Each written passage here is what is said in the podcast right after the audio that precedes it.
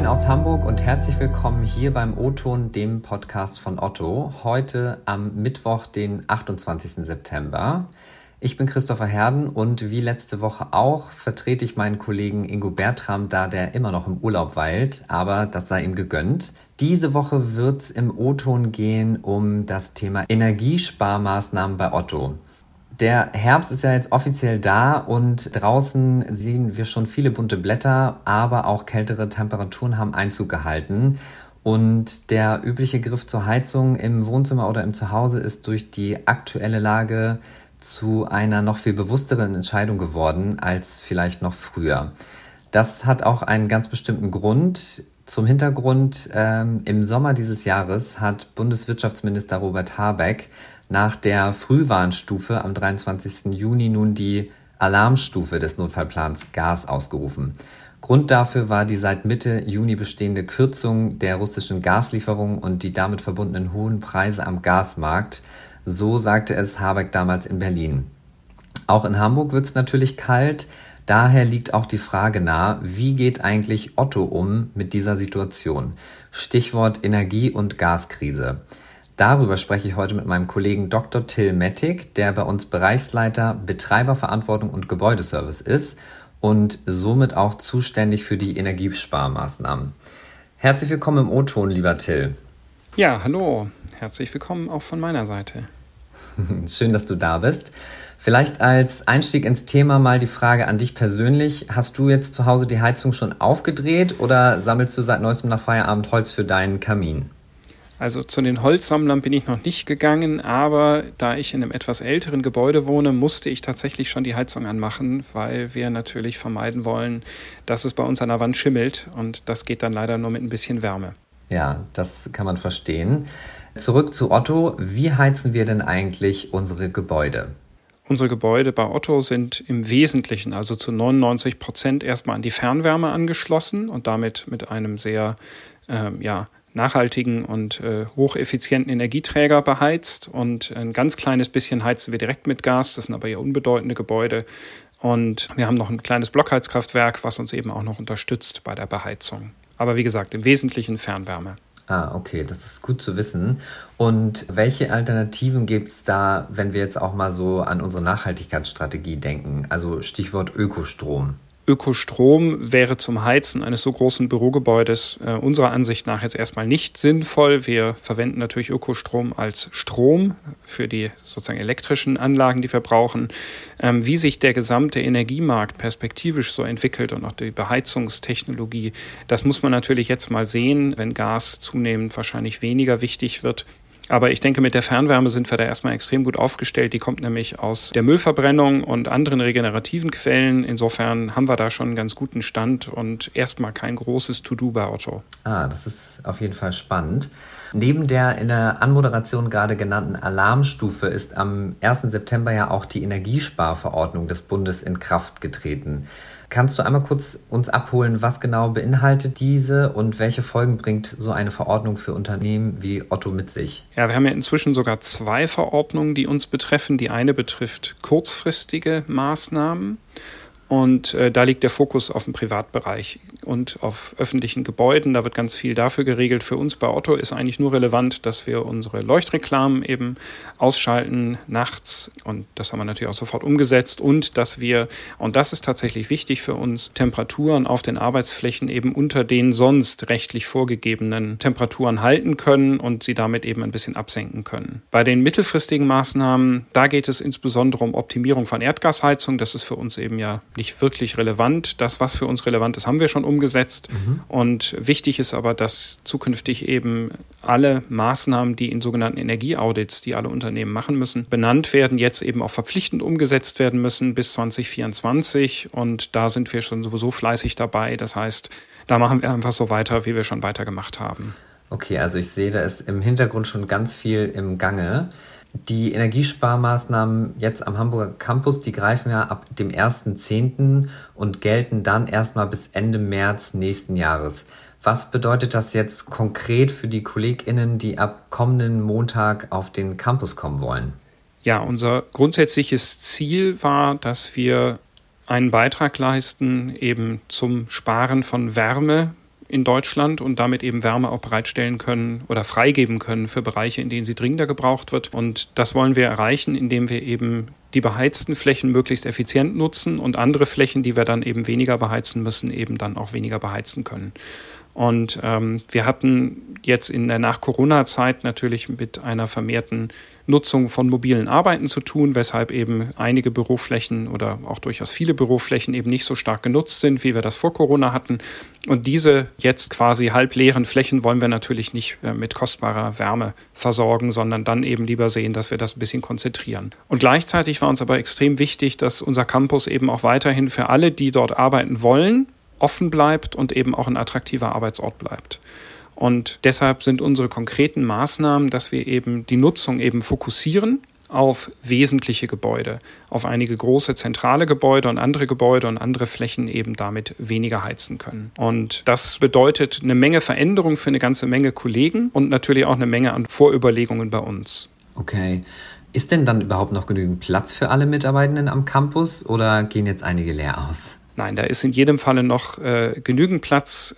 Wir haben erstmal natürlich geschaut, ähm, das ist noch eine wichtige Vorüberlegung gewesen, äh, wie wählen wir die Gebäude natürlich aus, die wir noch weiter beheizen wollen. Und da spielt natürlich die Platzfrage eine wichtige Rolle, ähm, aber genauso spielt auch die Frage eine Rolle, ob es betriebliche Notwendigkeiten gibt, warum wir bestimmte Gebäude beheizen müssen, weil da Funktionen drin sitzen, die halt physisch vor Ort dort arbeiten. Oder zum Beispiel auch, wenn wir Textilien, die wir ja für unser Warenangebot brauchen, die können wir nur in bestimmten Gebäuden wirklich lagern aus Brandschutzgründen.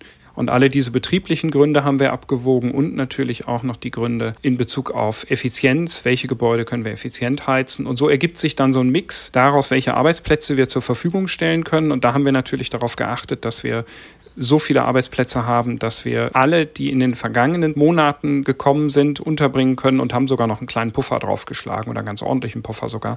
Das heißt, wir haben mehr als genügend Arbeitsplätze für alle, die kommen wollen. Okay, ja, das äh, Gute in dieser Situation sozusagen ist ja, dass sich sowieso die Präsenz von Mitarbeitenden auf dem Campus verändert hat und wahrscheinlich habt ihr dann anhand dessen einfach geschaut, ähm, wie viel man bereitstellen muss, nehme ich an.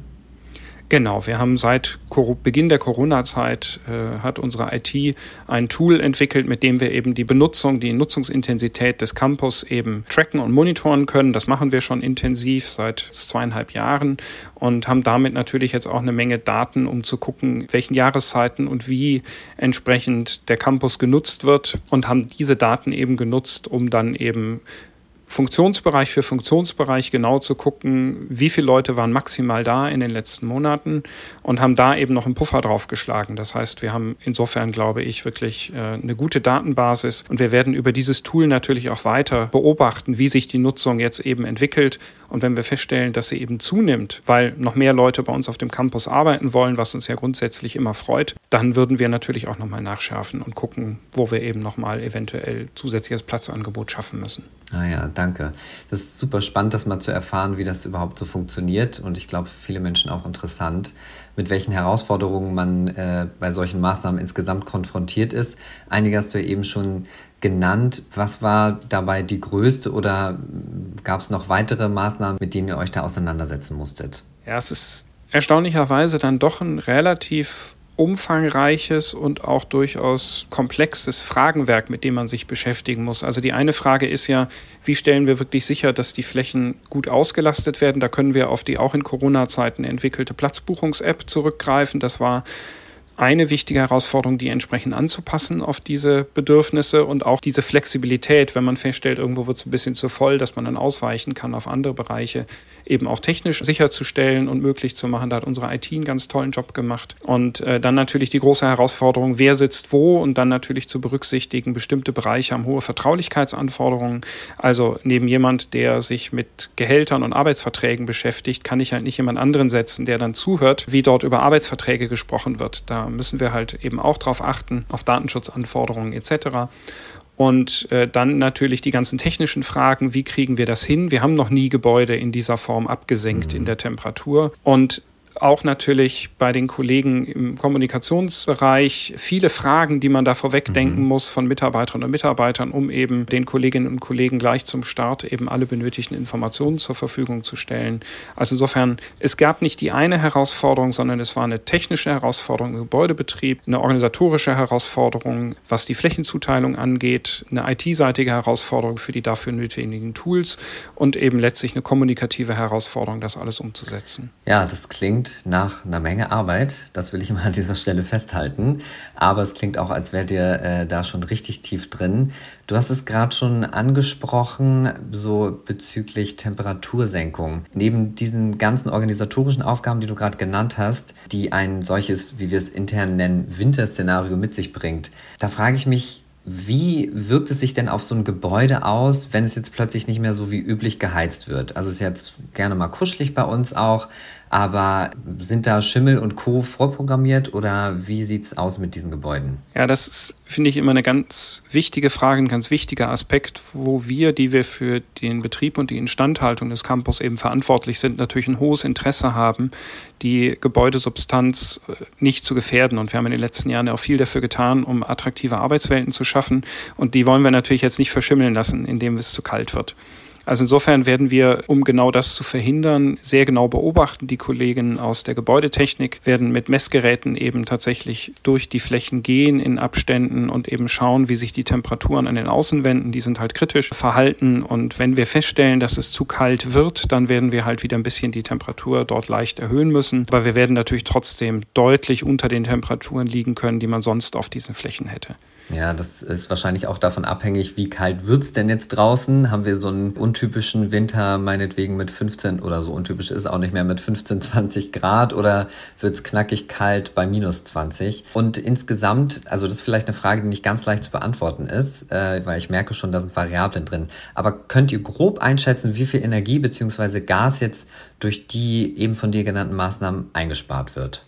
Das ist tatsächlich eine nicht ganz einfach zu beantwortende Frage, weil uns halt die Erfahrungswerte aus der Vergangenheit fehlen und wir deshalb nur auf Basis, ich sag mal, der bauphysikalischen Theorie abschätzen konnten, was wir vermutlich sparen können. Wir gehen mal davon aus, dass wir durch den Mix an beheizten und nicht beheizten Flächen und den dafür gewählten Temperaturen schon im Bereich der Wärme circa 25 Prozent der sonst über die gesamte Heizperiode benötigten Wärmeenergie einsparen können. Das ist, finde ich, schon ein echt großer Beitrag, den wir da leisten können. Und im Strom haben wir auch die Vermutung, dass wir so circa bei 25 Prozent mhm. liegen, weil wir eben einfach bestimmte Gebäude nicht mehr so stark nutzen. Aber wie gesagt, das wird dann spannend sein zu schauen, was wir wirklich erreicht haben. Das hängt, wie du ja, ja auch angesprochen hast, ganz, ganz stark natürlich auch vom Winterwetter ab. Ja. Und da würde uns ein milder Winter natürlich sehr helfen. Ich frage dann im Frühjahr nochmal nach, wie es gelaufen ist.